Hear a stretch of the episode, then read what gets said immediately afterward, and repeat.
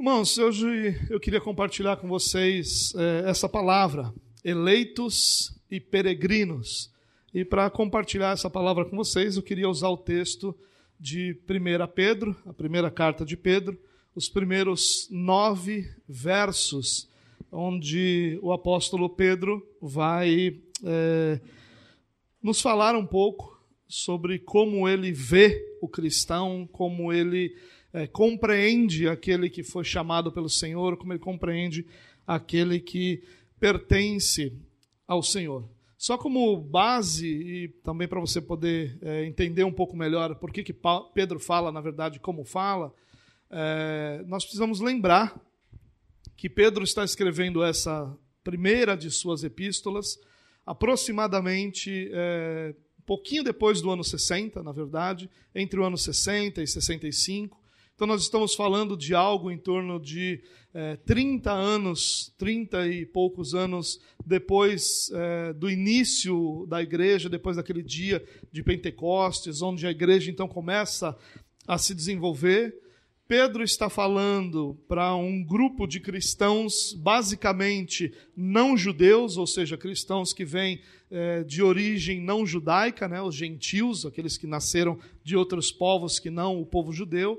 E Pedro está escrevendo é, também pensando é, exclusivamente, basicamente, na igreja, nos cristãos. É uma carta para os cristãos, não é uma carta para judeus, não é uma carta para não cristãos, é uma carta para cristãos.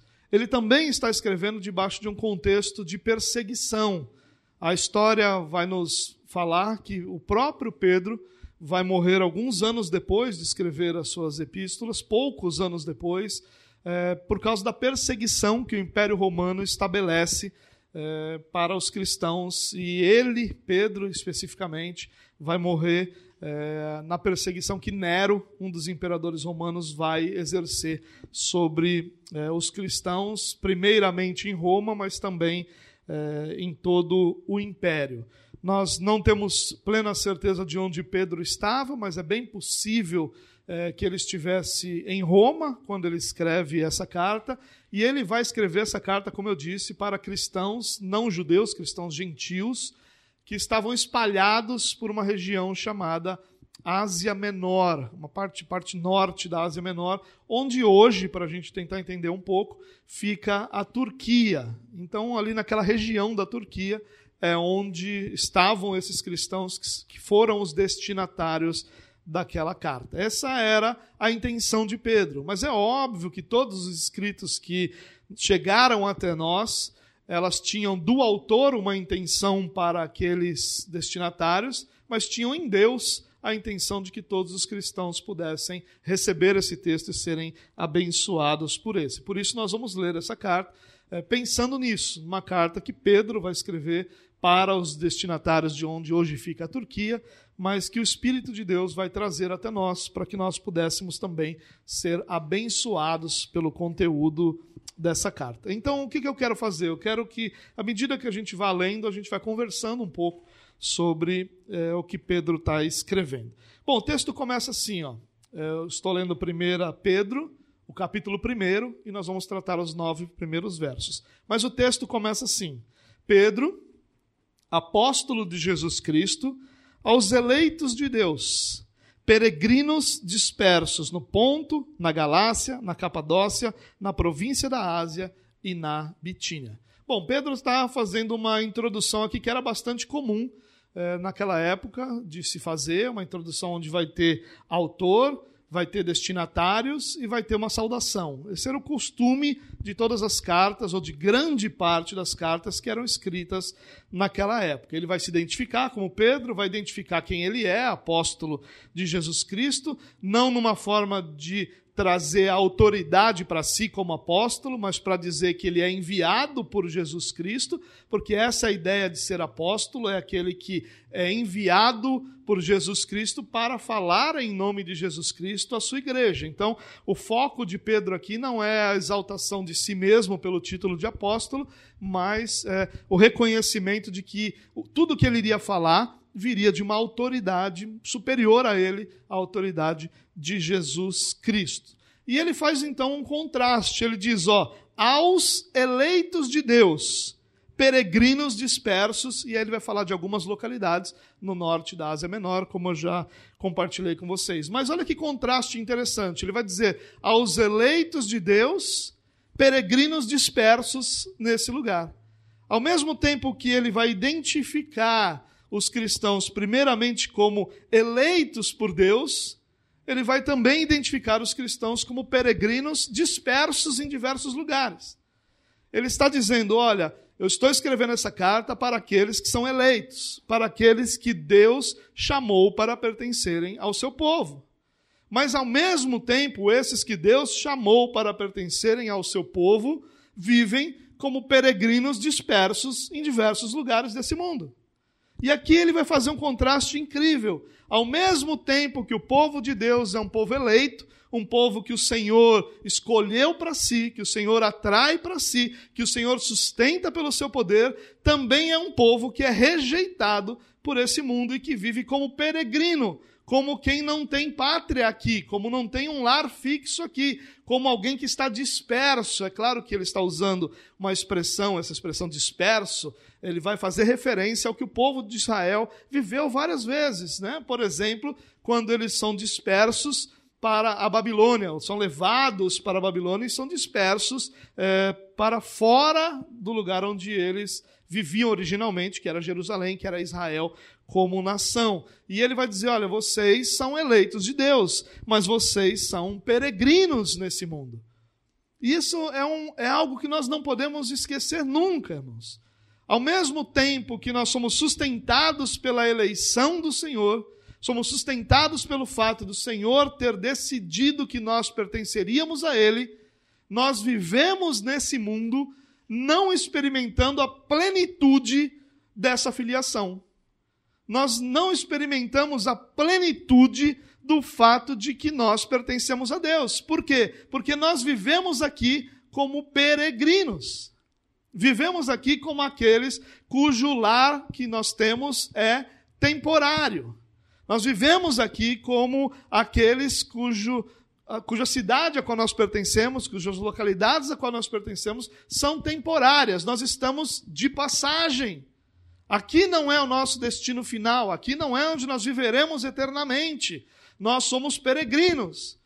Mas ao passo de que somos eleitos, somos também peregrinos, eleitos por Deus e rejeitados pelo mundo. E ele vai então apontar, vai mostrar esse fato de que nós somos estrangeiros aqui. Nesse mundo nós nunca encontraremos verdadeiro lar. Nesse mundo nós nunca teremos residência eterna. Por isso os nossos olhos estão no mundo vindouro. E olha o paradoxo que ele está fazendo aqui, olha que contraste fabuloso. Ele está dizendo: olha, nós somos eleitos, o povo de Deus é eleito, porém é forasteiro. O povo de Deus tem tudo em Cristo Jesus e não tem nada nesse mundo. O povo de Deus, lá, no seu destino final, são príncipes de Deus. Aqui são rejeitados, são escória. O povo de Deus lá na eternidade se sentem tronos. Aqui escondem-se como fugitivos. Esse era o contexto, inclusive, que Pedro tinha ao escrever. Lá são herdeiros de Deus, co-herdeiros com Cristo. Aqui, odiados. É esse o contraste que Pedro faz e que nós não podemos esquecer. Nós somos eleitos de Deus, sim, o Senhor decidiu que nós seríamos seu povo. Mas não, nós não recebemos a plenitude das promessas nessa vida. Nossos olhos não podem estar fixos somente nesse mundo, somente nessa vida. Os nossos olhos precisam estar lá, lá na promessa, lá no cumprimento da promessa, lá na eternidade, lá onde é nossa morada eterna, lá onde nós não seremos mais peregrinos, mas seremos sim cidadãos do céu. Nós não podemos esquecer isso, irmãos. Porque ao esquecermos isso, a nossa eleição perde toda a força, todo o valor. O fato de Deus ter decidido que nós seríamos dele perde todo o valor, porque nós vivemos aqui como se aqui fosse nosso destino final, como se aqui fosse nossa morada final, e nós somos aqui peregrinos. você está aqui de passagem. Qualquer construção que você faça aqui é como tenda. Não é construção eterna. Aqui nós só construímos tendas. A nossa morada eterna é celestial. É o Senhor quem está preparando para cada um de nós. Tudo aqui é como nada diante daquilo que Deus tem preparado para nós. E a gente não pode esquecer isso. Por isso que Pedro começa dizendo: Olha, eu estou escrevendo essa, essa carta para aqueles que sabem que, ao mesmo tempo que são eleitos, são também peregrinos. Que, ao mesmo tempo em que é, estão esperando a sua morada eterna, porque Deus os escolheu para que pertencessem a Ele, vivem aqui como alguém que não tem lar definitivo, como alguém cujo lar é temporário, como alguém cujo, cujas realizações, todas elas, sejam quais forem, e por mais benéficas que forem, serão temporárias e são como nada diante daquilo que o Senhor tem preparado para os seus filhos. E ele então, perdão, e ele então continua dizendo, ele vai, ele está dizendo, ó, vou voltar lá.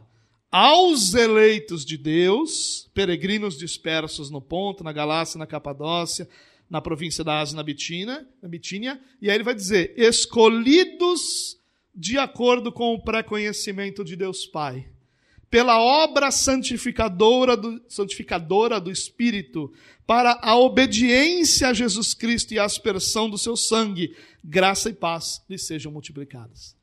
E ele vai dizer: olha, quem são esses eleitos? São peregrinos, forasteiros, são como aqueles que estão de passagem nesse mundo. Eles têm tudo lá, mas aqui eles são odiados.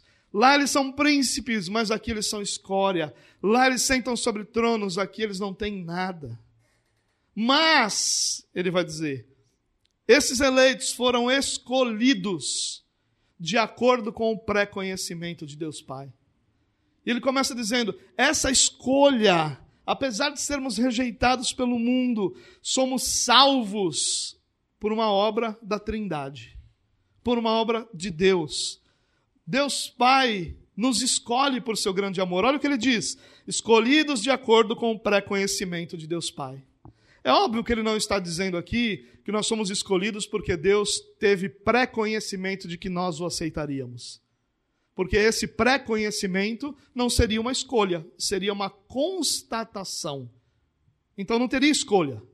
O ser humano já teria escolhido e aí Deus só constataria. O que ele está dizendo aqui é que Deus tem pré-conhecimento de todas as coisas, porque é Ele que estabelece todas as coisas.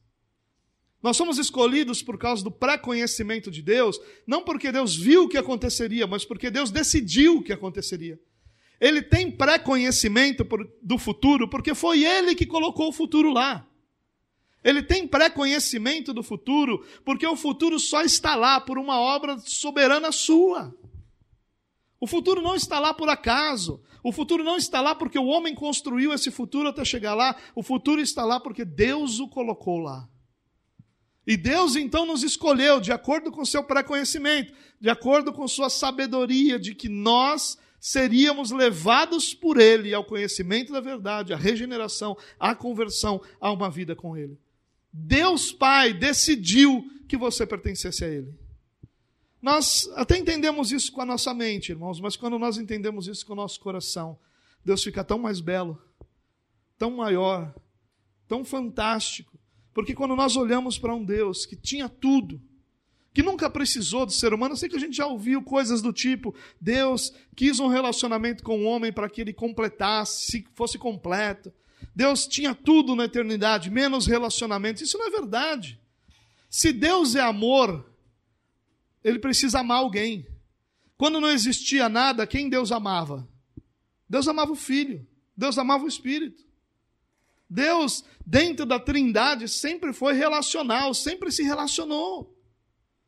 Para que Deus seja amor, ele não pode passar a ter sido amor a partir do momento que o homem foi criado.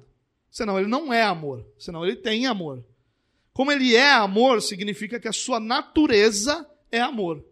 Para que a sua natureza seja amor, ele precisava ter alguém para amar. Como é que você pode dizer que você ama sem ter o alvo do seu amor? Eu amo o quê? Nada. Não tem lógica. Para que Deus seja amor, ele precisava, dentro da trindade, amar o Filho, amar o Espírito.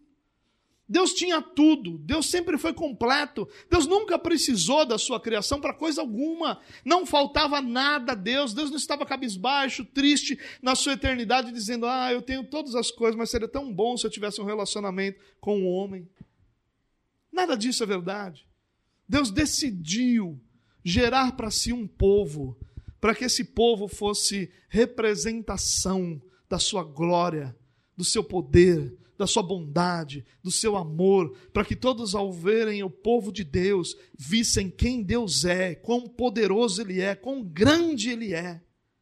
E Ele faz isso na eternidade. E Pedro começa dizendo: Nós somos eleitos e forasteiros. Enquanto nós temos tudo contra nós, nós temos a nosso favor o Deus Pai que nos escolheu, porque Ele decidiu que nós seríamos seus filhos. E aí ele vai continuar dizendo: e ele vai continuar dizendo o seguinte: pela obra santificadora do Espírito. Ou seja, Deus Pai decide que nós sejamos dele, e o Espírito decide nos santificar. Decide que nós seríamos moldados à imagem do Filho através da sua ação, através da sua presença em nós. Nós somos salvos por uma decisão da eternidade do Pai. Mas essa salvação é aplicada em nós e desenvolvida em nós, porque santificação nada mais é do que desenvolvimento da salvação que nós já temos. Pelo Espírito de Deus, é o Espírito de Deus que desenvolve essa santidade, essa santificação em cada um dos filhos de Deus. E aí ele vai dizer: para a obediência a Jesus Cristo e a aspersão do seu sangue. E talvez essa tradução aqui não nos dê a ideia é, correta desse texto. Porque talvez você pense assim: olha, nós fomos salvos para obedecer. Isso é verdade. Nós fomos salvos para obedecer. Mas aqui não está falando do que nós fizemos, aqui está falando do que a Trindade fez. Aqui está falando do que Deus fez. Então o que Deus fez? Deus Pai nos escolheu.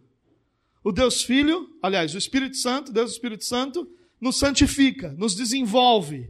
E o Deus Filho? O Deus Filho obedeceu. O Deus Filho derramou o seu sangue. Nós somos escolhidos pelo Pai para que Cristo, em sua obediência, em sua morte, a aspersão do seu sangue, nos concedesse vida. Irmãos, isso deveria ser o maior sustentáculo da nossa vida, se em qualquer dia de tristeza, de angústia, de dor, de dificuldade, de dúvidas, nós deveríamos lembrar, ainda que o mundo todo estivesse contra nós, Deus Pai, Deus Filho e Deus Espírito Santo decidiram que eles nos resgatariam, nos sustentariam e nos levariam para a eternidade junto a si. E nada pode mudar isso, nada pode impedir isso. Agindo Deus, quem é capaz de impedir a sua ação? Isso deveria ser a maior fonte de motivação para um cristão saber que, ainda que todo mundo estivesse contra ele, a Trindade está a seu favor. A Trindade trabalha para que aquilo que Deus Pai decidiu na eternidade, antes da criação do mundo, se concretizasse num tempo futuro. Se concretizasse no momento em que nós vivemos. Isso é algo fantástico para nós. Deus Pai, por seu grande amor, nos escolheu, o Espírito Santo nos santifica para nos conformar à imagem do seu Filho, e o Filho obedece e derrama o seu sangue para que nós tivéssemos vida. Para que aquilo que era o pagamento, a justificação pelo nosso pecado, fosse feita por Ele e nós gratuitamente no amado recebêssemos. Quando tudo estiver contra você, lembre-se de que a Trindade está a seu favor. Lembre-se que Deus, em sua plenitude, trabalhou para que você fosse regenerado, para que você se tornasse filho. Trabalha para que você seja santificado e continuará trabalhando até que essa boa obra seja completada na sua vida. Olha o que o texto continua dizendo.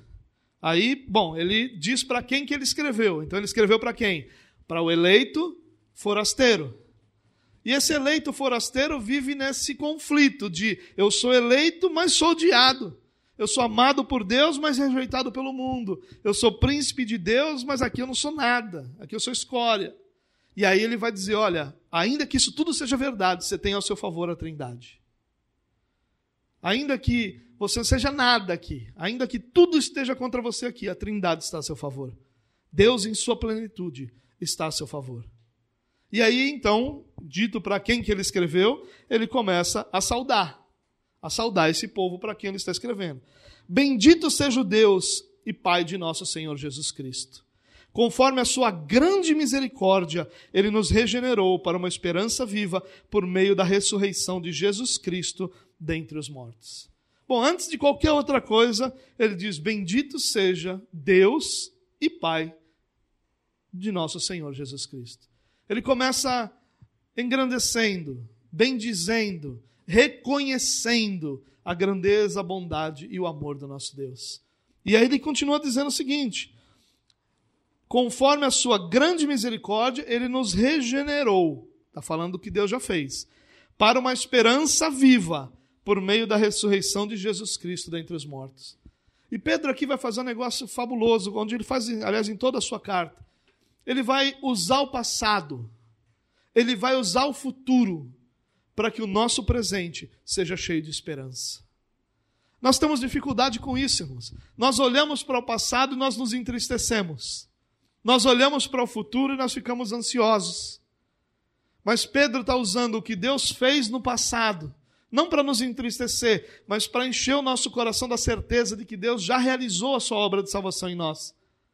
Pedro olha para nos fala sobre o futuro, nos faz olhar para o futuro, para dizer que lá no futuro está tudo aquilo que Deus tem preparado para nós, para que o nosso presente seja vivido cheio de esperança. Nós precisamos lembrar disso, irmãos. Deus já realizou a obra de salvação. Cristo já realizou sua grande obra de salvação por nós. E no futuro está o final da grande obra que o Espírito Santo está realizando em nós. Por isso, o nosso hoje não pode ser sobrecarregado de ansiedade e de tristeza. O nosso hoje não pode ser sobrecarregado de dúvidas e de angústias. O nosso hoje precisa ser vivido cheio da esperança de que Deus, o Deus que nos salvou e o Deus que há de completar essa boa obra, hoje nos sustenta com a sua bondade, com a sua misericórdia, com o seu amor. Se não pensarmos dessa forma, nós não temos como viver cheio de esperança porque nós somos peregrinos. Porque por mais que a gente consiga acumular aqui nesse mundo, tudo isso é nada diante daquilo que será a nossa eternidade. Tudo isso nos serve hoje. Tudo isso nos permite hoje vivermos algum tipo de conforto, mas nada disso é nosso destino final. Nós não fincamos nossas estacas aqui, nós vivemos em tendas, prontos para desmontá-las e partir para a eternidade com o nosso Senhor. E viver o nosso hoje, irmãos, é a coisa mais difícil que existe. Por isso que nós precisamos viver o nosso hoje sustentados, cheios da esperança de que Deus, o Deus que já fez e que prometeu continuar fazendo, hoje nos mantém diante dele. É por isso que ele vai usar o passado, ó, conforme a sua grande misericórdia, ele nos regenerou. Pedro vai apontar para o passado para afirmar a nossa segurança. Esteja seguro, Deus já te regenerou. Sabe o que essa palavra significa, irmãos? Regenerar, gerar novamente. Nós fomos gerados em Adão, escravos do pecado, com a nossa natureza caída, escravizada pelo pecado, sempre somente inclinada para o mal. Mas em Cristo Jesus, o segundo Adão, nós somos regenerados, agora não mais nascidos de Adão, mas nascidos do alto, como Jesus ensina a Nicodemos. Não mais nascidos da carne corrupta, não mais nascidos dessa carne escrava do pecado, mas nascidos de Cristo, em Cristo, por causa de Cristo. E essa regeneração que nós recebemos nos libertou da escravidão do pecado e da morte. Nos deu nova vida, nos fez nova criação. A criação não mais agora em Adão, mas a criação em Cristo. E é essa a vida que nós temos hoje. E ele vai dizer que conforme a sua grande misericórdia, porque essa regeneração não tem outra razão senão a misericórdia do Senhor, senão a bondade de Deus, senão o amor de Deus. Nós não fomos regenerados por outra razão, senão pelo fato de que Deus teve misericórdia da nossa vida. Porque o que nós merecíamos, como filhos de Adão, seria o que Adão recebeu: morte. Todo herdeiro de Adão recebe a herança de Adão. Qual é a herança de Adão? É aquilo que Paulo vai repetir em Romanos, dizendo que o salário do pecado é a morte. Esse é o salário, esse, esse é o pagamento, essa é a herança dos filhos de Adão: morte. Mas em Cristo, nós não somos mais filhos de Adão. Nós não somos mais filhos do primeiro Adão, nós somos filhos do segundo Adão, Cristo Jesus, o nosso Senhor. É dele que nós somos filhos, nós somos regenerados regenerados para uma esperança viva. A nossa esperança, irmãos, não é uma torcida. Tem muita gente confundindo esperança e fé com torcida. Está torcendo para dar certo. Está torcendo para as coisas acontecerem. Eu não estou, nós não estamos, nós não podemos estar torcendo para o futuro ser como Deus falou. A nossa esperança é viva. Nós temos certeza que o futuro será como Deus falou. Porque Deus não viu o futuro. Porque Deus não dependeu de circunstâncias para que o futuro fosse daquela forma. Ao contrário, Deus estabeleceu o futuro daquela forma. Lembrar disso, irmãos, é lembrar de que Deus tem o controle de todas as coisas. É lembrar de que todas as coisas são sustentadas, como diz a palavra de Deus, pela palavra do seu poder. Do mesmo jeito que Deus disse: haja luz e houve luz. Deus sustenta todas as coisas pela palavra do seu poder. Você não é sustentado pela força que você tem, pela capacidade que você tem, pela história que você tem. Você é sustentado porque Deus disse que você fosse sustentado. Você é sustentado pela palavra do poder de Deus. Nós somos sustentados, por isso a nossa esperança é viva.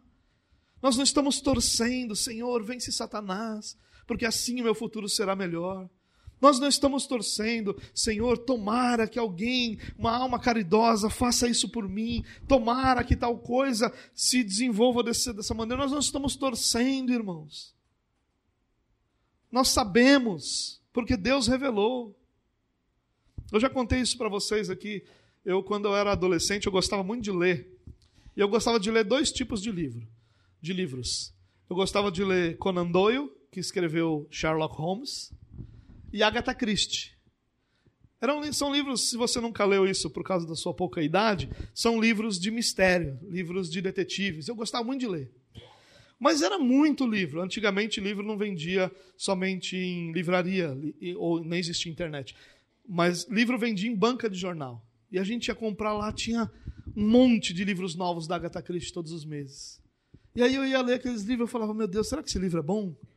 E aí eu pegava o livro, às vezes até na banca mesmo, e dava uma olhadinha lá no final, para ver se o final era interessante.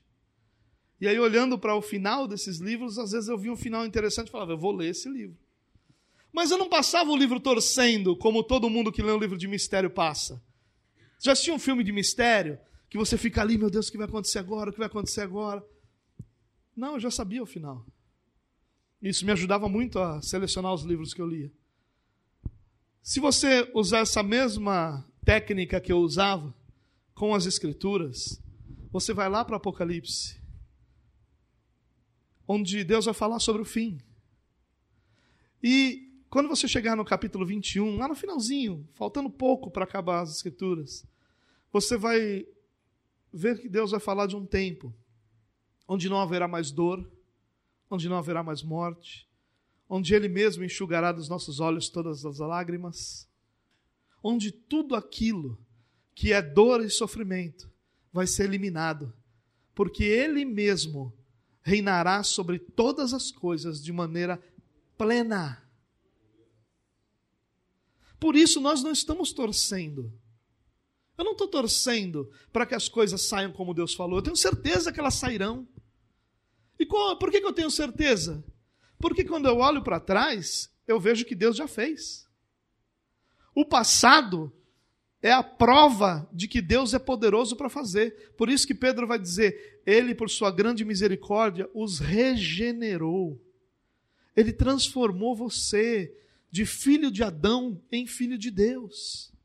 Ele libertou você do escra da escravidão, do pecado e da morte, para que você hoje tivesse vida abundante diante de Deus. Ele já fez, ele já cumpriu grande parte das promessas que ele havia feito de salvar o povo, de dar um novo coração àqueles que tinham um coração de pedra. Então, quando eu olho para trás, eu tenho segurança de que Deus é poderoso para fazer.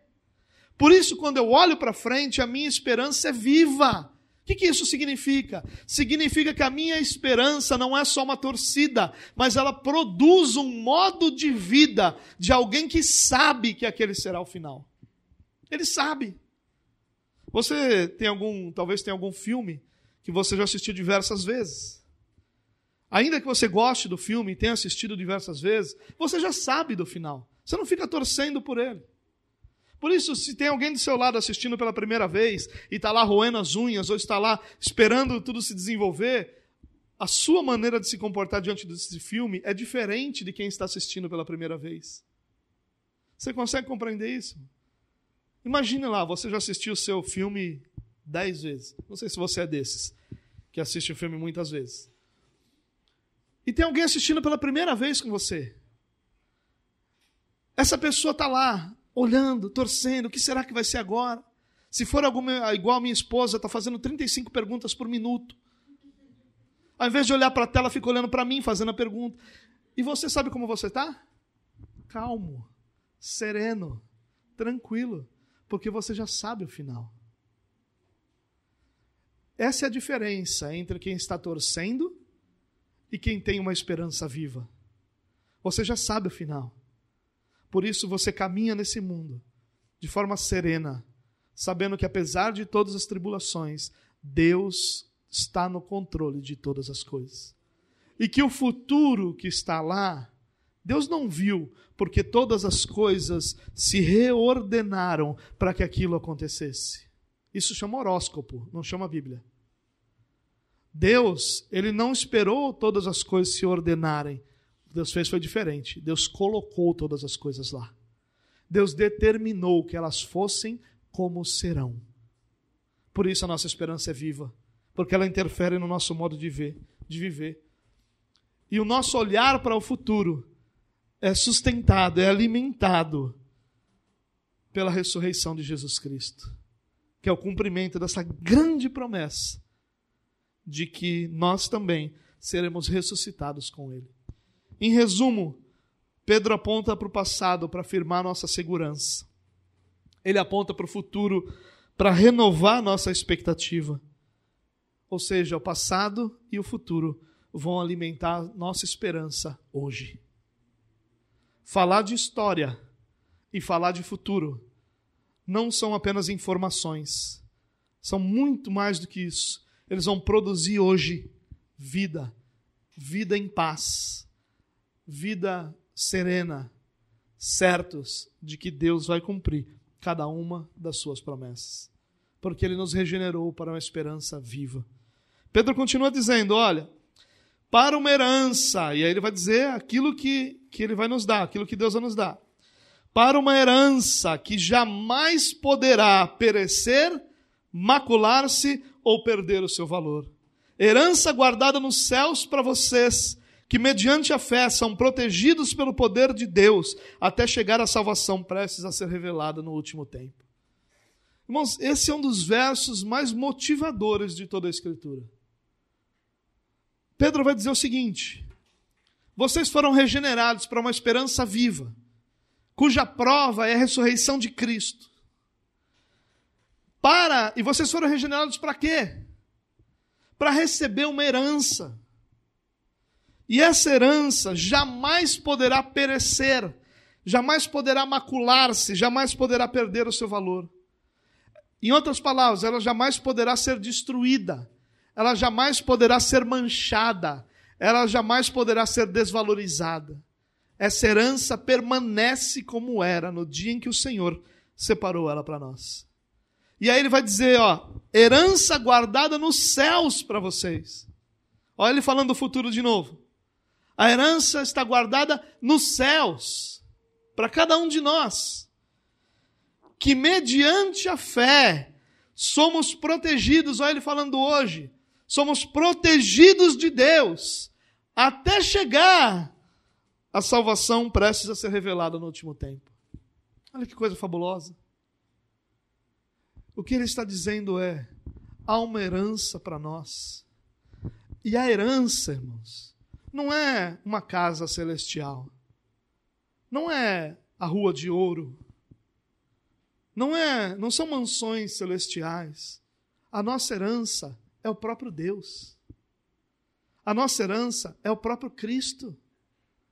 A nossa herança é viver diante do próprio Deus por toda a nossa eternidade. Agora, sem mais dor, sofrimento, angústia, lágrima, mas diante do nosso Deus por toda a eternidade. E essa herança está guardada nos céus. Ou seja, nós não a experimentamos plenamente hoje. O que nós podemos ter hoje é uma espécie de aperitivo daquilo que nós teremos.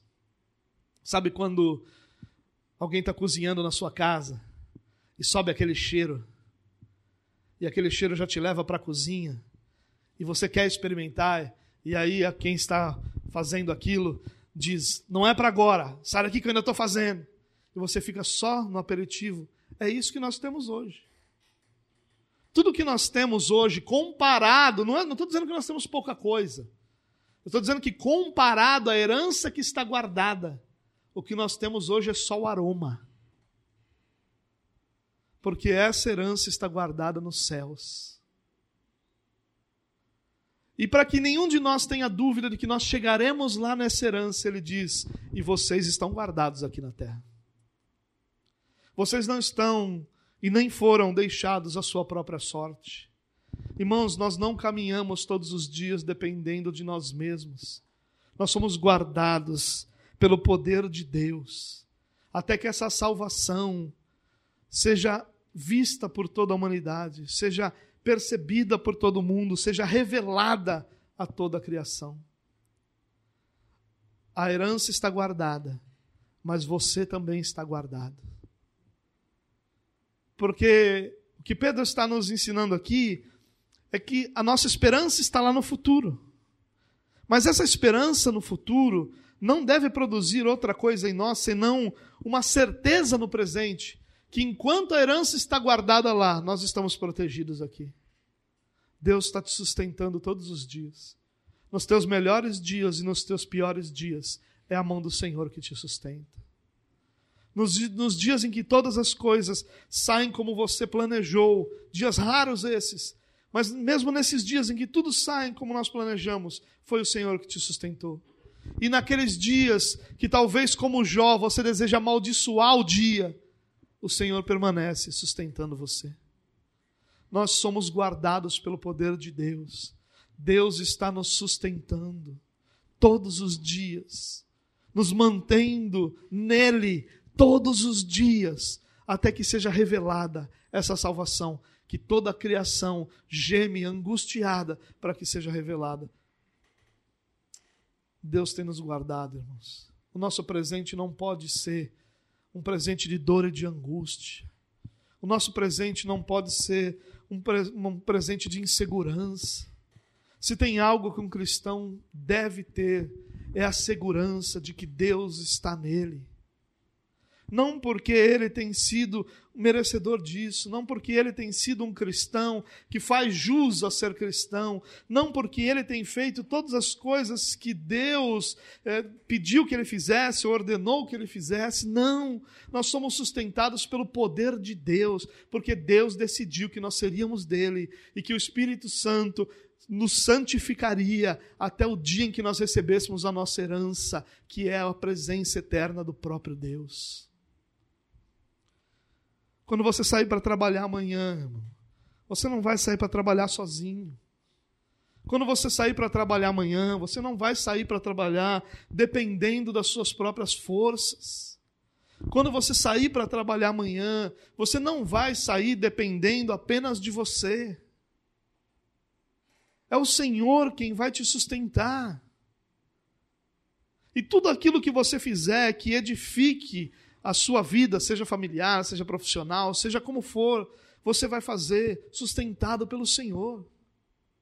É claro que você vai sair amanhã, você vai trabalhar duro. É claro que você vai sair amanhã, você vai encontrar adversidades, e isso será sempre, porque nós somos peregrinos. Mas o Senhor te sustentará, como tem sustentado você todos os dias e permanecerá sustentando até a sua vinda para a glória de Deus. Olha o que ele continua dizendo.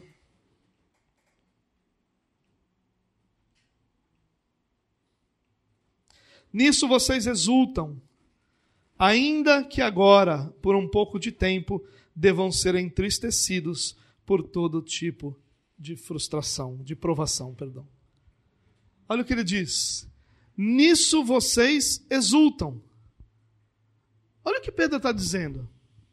Ele está dizendo que nós somos regenerados, nós somos regenerados para receber uma herança, mas essa herança não está diante de nós disponível ainda, está guardada nos céus, e nós, para que nós cheguemos nessa herança, estamos sendo guardados na terra, protegidos pelo poder de Deus, e nisso nós exultamos. Esse é o motivo da nossa alegria. Agora, pare para pensar, irmão, se realmente é assim que nós pensamos. Pedro está dizendo: nisso vocês exultam isso vocês se alegram. Nisso vocês estão radiantes. Nisso o quê? No fato de que nós temos uma herança guardada nos céus. No fato de que Deus está nos protegendo pelo seu poder todos os dias da nossa vida, até que Ele cumpra todas as coisas que Ele estabeleceu. O que Pedro está dizendo é que o verdadeiro motivo da nossa alegria é saber que Deus nos sustenta. É saber que nós somos peregrinos, que nós somos forasteiros, que nós estamos vivendo dispersos como povo, nós não vivemos unidos como um único povo, juntos como um único povo, nós vivemos dispersos. E saber que, apesar de tudo isso, a nossa herança está lá incorruptível. E nós estamos aqui, guardados pelo poder de Deus. E isso deveria ser suficiente para que o nosso coração se alegrasse, porque nós alcançaremos a herança e hoje nós somos guardados pelo nosso Senhor. Mas parece que isso é pouco para nós. Parece que a gente precisa ver Deus fazendo coisas que nós queremos. Parece que nós precisamos que Deus realize obras que nós desejamos ver. E Pedro está dizendo: é nisso que vocês exultam. E exultar, irmão, não é só estar alegre. Exultar é estar alegre de forma a expressar essa alegria. Exultação é uma alegria exposta, uma alegria que você vai colocar para fora, que você vai apresentar, e todo mundo que está do seu lado vai perceber que você está exultante. E ele diz: o motivo da exultação do povo de Deus é saber que Deus sustenta todas as coisas. Será que isso alegra o nosso coração, irmãos? Será que isso realmente é o motivo da nossa alegria? Será que nós realmente estamos felizes pelo que Deus já fez e pela promessa que Ele tem? Ou será que nós só ficamos felizes quando todas as coisas cooperam do jeito que nós queremos que cooperem? O que Pedro está fazendo aqui é nos chamar a reflexão de que a nossa exultação, a nossa alegria, deve vir do fato de nós sabermos que Deus está governando tudo. E aí ele vai dizer: É, mas isso é porque você não conhece minha vida. É a frase que muito cristão diz. Né? Isso é porque você não sabe o que eu estou passando. Isso é porque você não sabe o que eu estou vivendo. E aí Pedro se antecipa a isso. Na verdade, o Espírito de Deus se antecipa a isso. E vai dizer: Olha, nisso vocês exultam. Ainda que agora. Olha ele falando do presente de novo por um pouco de tempo, devam ser entristecidos por todo tipo de provação. Sabe o que Pedro está dizendo? Ele está dizendo que a nossa vida ela é marcada de muitos momentos de tristeza por causa das provações que nós enfrentamos. Mas esses momentos em que nós somos entristecidos pelas provações não são suficientemente fortes para tirar de nós a alegria que nós temos em saber que Deus sustenta todas as coisas. Essa doutrina da soberania de Deus, irmãos, não é uma doutrina que simplesmente nos faz é, mentalmente saber que Deus é poderoso e sustenta tudo. A doutrina da soberania de Deus é uma doutrina que tem aplicações práticas. Se você crê realmente que Deus é soberano, você tem todos os motivos para viver exultante, para que o teu coração esteja alegre, para que as dores e angústias, e ninguém está dizendo aqui que elas não vão nos afetar. Por isso que Pedro diz: nós somos entristecidos por um pouco de tempo. Ou seja, as emoções conseguem, aliás, as provações conseguem nos afetar. Elas conseguem nos fazer tristes, elas conseguem nos derrubar em alguns momentos. Mas, ainda que essas provações nos façam mal, a nossa exultação não está em que todas as coisas vão bem. A nossa exultação está no fato de que Deus é soberano sobre todas as coisas. A nossa alegria vem do fato de que Deus é o nosso sustento, que Deus é a nossa provisão, de que Deus é aquele que nos mantém nele todos os dias, até que a herança seja recebida por cada um de nós. Esse é o motivo da nossa alegria. E por um pouco de tempo a gente é entristecido. E é tão belo quando Pedro trata essa honestidade brutal com aquele povo. Ele diz: não, vocês têm que ser entristecidos mesmo. Vocês vão passar por momentos de tristeza. A vida cristã não é esse labaxé que você está vendo por aí, não. Tem muita dor, tem muita angústia, tem muita tristeza. A vida cristã não é se andar em nuvens, não. Isso aí é filme, irmão. Não é os anjinhos te sustentarem, fazendo com que você viva uma vida super tranquila, não. Não, tem dor sim. Tem entristecer-se sim. Tem provação que machuca sim. Tem um monte de situações que fazem mal, sim. Mas não faz diferença, porque elas nos causam dores. Mas elas não podem roubar a nossa alegria, porque a nossa alegria não está no fato de nós estarmos vivendo os melhores dias da nossa vida não está no fato de nós termos uma vitória atrás da outra, não está no fato de nós acumularmos coisas, a nossa alegria está no fato de que nós pertencemos ao Senhor, de que há uma herança para nós e que nós somos sustentados todos os dias até o dia que nós receberemos essa herança. É daí que vem a nossa alegria, é daí que vem a nossa exultação. E Pedro está nos desafiando a lembrar que, mesmo que o nosso presente não seja o melhor momento da nossa vida, mesmo que o nosso presente não seja sequer bom. Talvez nosso presente seja, como eu já disse, como Jó, que olhou para trás e disse: Maldito seja o dia que eu nasci. Maravilhoso seria se esse dia nunca tivesse acontecido. Às vezes a gente é. Porque é a nossa especialidade ser dramático assim, né? Amaldiçoado seja o dia que eu nasci. Olha que coisa dramática. Só podia ser um homem para falar isso, né? Homem que é dramático, assim. Oh, estou com gripe, eu vou morrer. Né? Homem é dramático. Se fosse a esposa de Jó, não, não vou deixar para lá. A gente conversa no encontro de casais. Vamos conversar sobre só Jó hoje. Dramático, dizendo: Meu Deus, maldito seja o dia que eu nasci. Às vezes a gente está assim, dias assim. Olhando para trás, dizendo: Meu Deus, por que o Senhor não me leva logo? Coisa maravilhosa seria se o Senhor viesse nos buscar hoje. Não porque a gente quer ir para o céu, é porque a gente quer acabar com o sofrimento. Senhor, volta logo. A gente começa, para até de falar a paz do Senhor, começa com Maranata, Maranata, Maranata para todo mundo, a ver se Jesus vem logo. Se agarra naquele texto sobre é, apressar a vinda do Senhor, como se fosse possível que a gente fizesse o Senhor mudar de ideia do seu tempo. Mas por quê? Porque está doendo muito. E às vezes a vida dói mesmo. A vida ela é muito malvada. A vida é nosso malvado favorito. Ela é má, mas a gente quer viver. É a vida. Ela dói, ela machuca, ela maltrata. Mas Pedro vai dizer que é por um pouco de tempo. Isso me faz lembrar Pedro quando escreve aos Coríntios, ele vai dizer que a nossa leve e momentânea tribulação.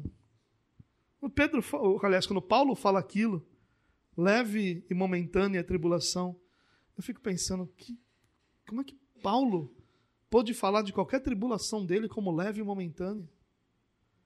Não é porque não machucava, não é porque não era difícil, é porque quando os teus olhos estão lá na frente, lá no futuro, quando os teus olhos estão lá na herança, quando os teus olhos estão lá na promessa, tudo aqui perde valor. Tudo aqui perde grandeza. Tudo aqui perde importância.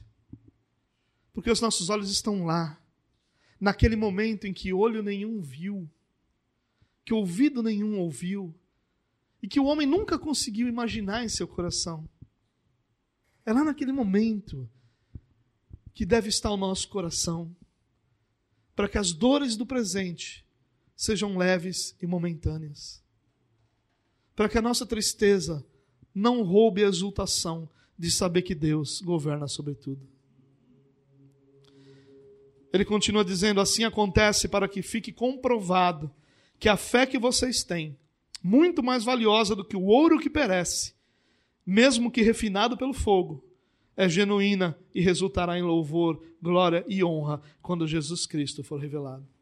E ele diz a razão do porquê nós sofremos aqui, a razão do porquê nossos dias não são os melhores. Pedro está dizendo aqui que aqueles que têm consciência de que são eleitos e peregrinos, eleitos e forasteiros, esses vivem suas provações com o coração cheio de alegria por saberem que a nossa fé ela é experimentada para que seja purificada e para que fique clara a sua eficiência e ao final de tudo, quando o Senhor vier, produza glórias a Jesus Cristo. Quem tem consciência de que é eleito e peregrino, sabe que sua fé precisa ser experimentada, para que ela seja purificada e para que sua eficácia seja comprovada. E para que quando tudo acabar, quando o Senhor vier, ele seja glorificado por tudo aquilo que ele fez na nossa vida e pela fé que ele produziu em nós. E Pedro termina esse trecho dizendo assim: Mesmo não tendo visto, vocês o amam. E apesar de não o verem agora, creem nele e exultam com alegria indizível e gloriosa, pois vocês estão alcançando o alvo da sua fé, a salvação das suas almas. Olha que interessante que Pedro diz aqui: mesmo não tendo visto, vocês o amam. Apesar de não o verem agora, vocês creem nele e exultam com alegria indizível e gloriosa. Rapaz, Pedro não estava olhando para nós, não. Talvez para o crente da sua época. Mas na nossa época, a nossa época é uma época de cristãos que querem coisas e que vivem de beiço, de, de beicinho, vivem chateados, vivem azedos, parece que foram batizados no suco de limão, porque eles querem coisas. E Pedro vai dizer um negócio aqui que, quando eu ouço e olho para a minha vida, eu me envergonho. Vocês não veem ele agora, mas vocês creem nele. Até aí tudo bem, Pedro, eu creio nele. E por que vocês creem? Vocês exultam, vocês expressam alegria, vocês exultam com alegria indizível e gloriosa. Meu Deus. Pois vocês estão alcançando o alvo da sua fé, que é a salvação das vossas almas. Pedro está dizendo para nós que o nosso amor a Cristo no meio da nossa dor, nós nos identificamos com Cristo. E por isso nós podemos amá-lo.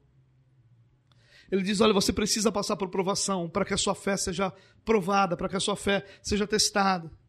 E quando sua fé for testada, ela vai ser purificada, ela vai ser acrescida, e Jesus Cristo vai ser glorificado. E por causa da dor, do sofrimento, da angústia, nós então conseguimos nos identificar com Cristo. E ao termos essa identificação entre o que nós sofremos e o que Cristo sofreu, nós o amamos. E ao perceber o amor que nós temos por Ele, mesmo sem vê-lo agora, mesmo sem que as promessas estejam hoje em nossas mãos de forma palpável, mesmo que todas essas promessas hoje sejam esperança viva, mas estão lá no futuro, hoje eu consigo exultar com alegria indizível. Que o Senhor nos conceda isso, irmãos. Que o Senhor nos conceda que a alegria do nosso coração seja indizível e gloriosa. Não pelas coisas que nós temos ou deixamos de ter mas porque nós temos tudo o que nós precisamos, Jesus Cristo, o nosso Senhor. E porque nele ele está nos concedendo, nós estamos alcançando o alvo da nossa fé, que é a salvação das nossas almas.